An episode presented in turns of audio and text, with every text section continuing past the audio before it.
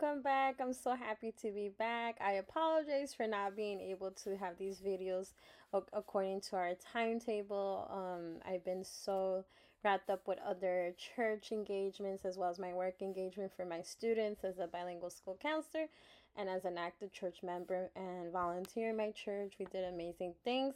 Um, today is March 20, but I'll be able to have these three video segments of the next um, three um, chapter series of the first book of Samuel. So we've reached the first book of Samuel. We finished Ruth, and we're going to start the first book of Samuel. And for Thursday's reading, um, March 18th, it was the first book of Samuel, chapters 1, 2, and 3, which is what I'm going to do in this video.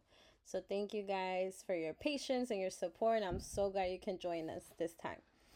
So in the first book of Samuel, chapter 1, it talks about Elkanah and his wives wives plural. You already know what I'm thinking. like why he has two wives. Anyways, Elkanah has two wives. We don't know the reasons. The Bible doesn't say. It's probably not that important. I will find out in heaven one day, hopefully. And both the the first wife is Peninnah and the second is Hannah. But he loved Hannah. Like he his true love was Hannah. Peninnah I guess he had that respect and honor for her as a wife and as um the mother of his children but he loved Hannah. He had like that special spot for her. So um, Peninnah was able to have children, the one that Elkanah didn't have that special love for her uh, or favored her. But Hannah, who he really loved, didn't have children. And that made her very sad because she wanted children. And Elkanah's like, aren't I enough? Like, aren't, aren't I like a symbol like of 10 sons for you? But Hannah wanted to be a mom. So they always go to the city of Shiloh, and the city of Shiloh became a blessed city, and we read that in the last um verses in Ruth chapter four, where Shiloh would be a blessed city because that's where um the priests would be and the tabernacle. So and the ark, God's ark and his covenant was there. So um Shiloh was a very blessed city and a lot of people would go to Shiloh and Elkanah and his family, his two wives and the and Peninnah's sons they would go every year to offer um sacrifice. And Peninnah was like Hannah's enemy because um Peninnah would make fun of her. Um it says it says it in verse year after year. So it happened year after year whenever she went up the house of the Lord, Peninnah provoked her, meaning got her angry or upset. So she wept and she could not eat. Then Elkanah, her husband, said to her, Hannah, why do you cry and why you do not eat? Why are you so sad and discontent? Am I not better to you than ten sons? And again, I'm always reading from the Amplified version, but you guys could feel free to read um the version that works for you. Um, so Hannah got up after eating and drinking Shiloh, and she went um to the tabernacle to the temple. So she was so distressed. Um, and the Amplified Bible commentary says she was bitter of her soul. So Wow, she was very, very sad. And she prayed to the Lord and wept in anguish. Verse 10. And she made a vow, saying, O Lord of hosts, if you would indeed look on this affliction or suffering of your maidservant and remember, and not forget your maidservant or me, but will give your maidservant me, Hannah, a son, then I'll give him to the Lord all of his days of his life. And a razor shall never touch his head. Or a shearing knife, it, may say in some versions, but it's to shave your head off. This was a requirement of a Nazarite vow, which would apply to Samuel all his, his life, which reminds me of the Nazarite oath that God bestows on Samuel when he, I mean, I'm sorry, on Samson when he was, um, even before in his mom's womb. So very, it's a special covenant.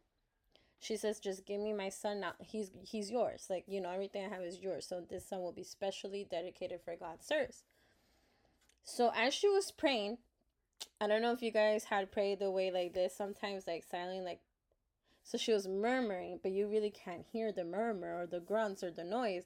So Eli's coming out of the te- temple and he sees this lady like praying, Hannah, and he's like, Is she drunk? Because she's like not talking. She has her eyes closed. She looks like she's praying, but nothing's coming out. Is she a little crazy? Is she drinking? So he asks her, Are you intoxicated? Are you drinking? You need to stop. And she's like, No, I am just so afflicted with my soul. I'm so upset. You know, I just had I made a petition to God and I'm just so wounded in my spirit. It says in um verse 15, I have a despairing spirit. So Eli tells her, Go in peace, verse 17. And may God of Israel grant your petition that you have asked for him. And that soothes Hannah, like, wow, thank you. Let your maidservant find grace and favor in your sight. So she went her way and she was no longer sad. She was calm.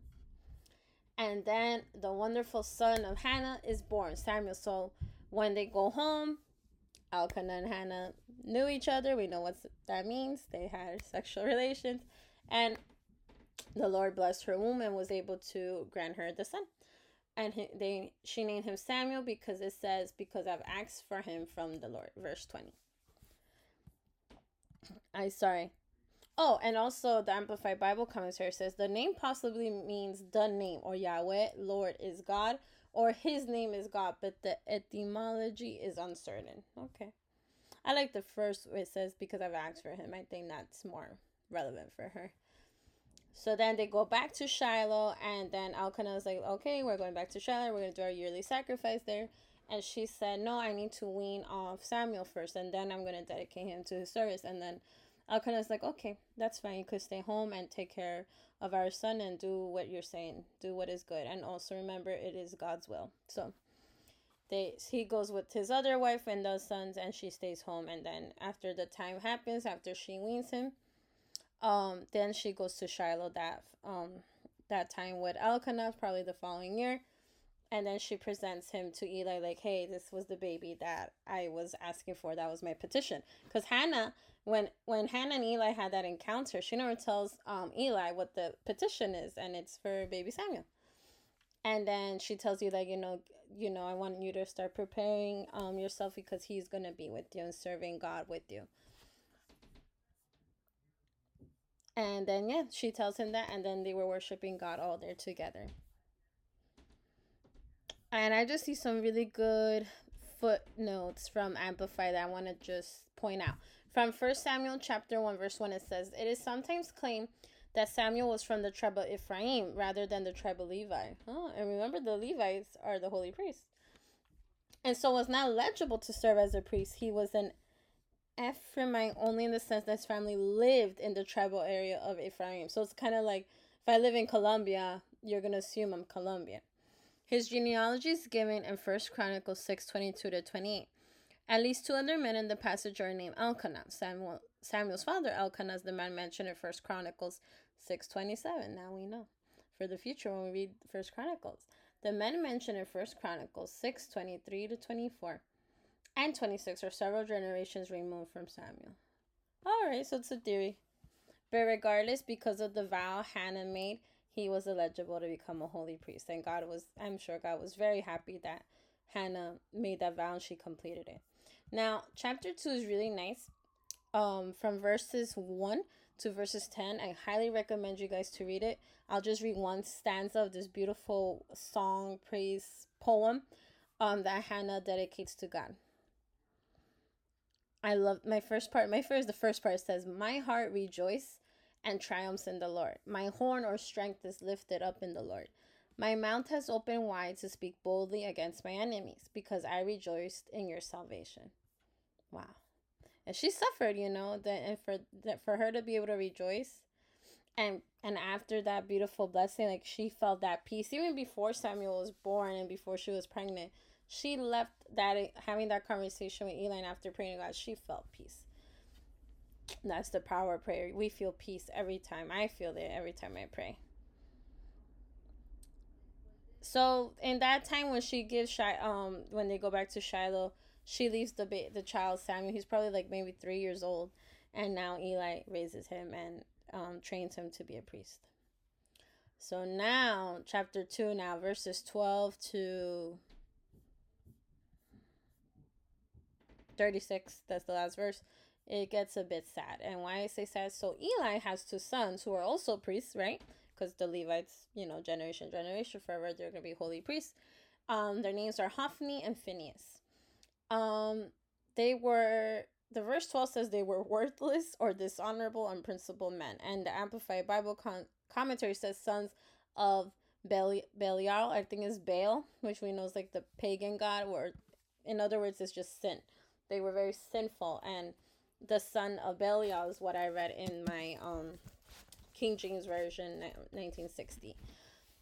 And they would mess around with the sacrifices. So it says, when any man was offering, verse 13, by the way, a sacrifice, the priest's servant would come while the meat was boiling with a three pronged meat fork in his hand. Then he would thrust it into the pan or kettle or whatever. Everything that the fork brought up, the priest would take for himself. This is what they did in Shiloh to all the sacrifices of the Israelites who came there. Also, before they burn offered the burn from the offering of the fat, the priest's servant would come and say to the man who was sacrificing, Give the priest meat to roast, since he will not accept boiled meat from you, only raw. If the man said to a certain they are to burn the fat first, and then you may take as much as you want, then the priest servant would say, No, you shall give it to me now, or I will take it by force. Like, how how can you say that as a priest? Like, I'll take it by force. Like, that's that's just horrible. So the sin of having feasts were very great, but it gets worse. It's not just that. It's not just gluttony. Um. And oh yeah, yeah. So sorry, I, I just wanna I don't want to skip anything. Okay, so after that little um, mention of that sin, um, the the Bible in verses eighteen to twenty one talks about how um Elkanah and you know Hannah are getting ready to go, and and then Eli blesses them. May God give you children with Hannah's in in replacing you know Samuel because he's gonna be mine and God's for to be a holy priest. So, and they did. They she had she gave birth to three more sons and two daughters. So that was very nice. God was God is merciful. God is loving. So Eli starts to rebuke his sons, but he doesn't discipline them or correct them. He just rebukes them, like you know, scold, like hey, like just a little pat, you know. And that's not enough. These are adults. He found out that his sons were having sex with the women who were going to the tabernacle to bring um their sacrifices. So I'm thinking, were they raping them? I feel like they were raping, or I think it was rape because there's a, a manipulation and because they have an authority. So for me, that's just for me sexual assault and rape. Not sure if it was cons- consensual, but that was an abuse of power. That's all I have to say. So God then gives a vision to Samuel. He talks to Samuel for the first time. It says, Samuel didn't recognize God, so he kept going to Eli three times. Eli, why are you waking me up? You keep calling me. And then Eli, on the third time, f- figured, oh, is God calling you? So God basically tells Samuel, I'm going to promise Eli all the punishment and consequences that I told him because he has not corrected his son. Like that small rebuke is not a correction. So, and then Eli the next day asks Samuel, What did God tell you? Do not hide it. He's like, Don't hide me anything, or whatever God told you he was gonna do, may it may it be double for you. And then, you know, child the Samuel's a child. He's like, Okay. And he tells him everything. He didn't hold back any word. And from then on, it says in the Bible that Samuel always said word by word what God told him. He would never distort it, corrupt it, add, or take away. So good for you, Samuel. And yeah, he became a very famous um, priest and um, prophet in the land of Israel. So we're going to continue with the next video segment. Um, chapters, I believe, is chapters four to seven. So I'll see you in the next video segment. Take care, everybody.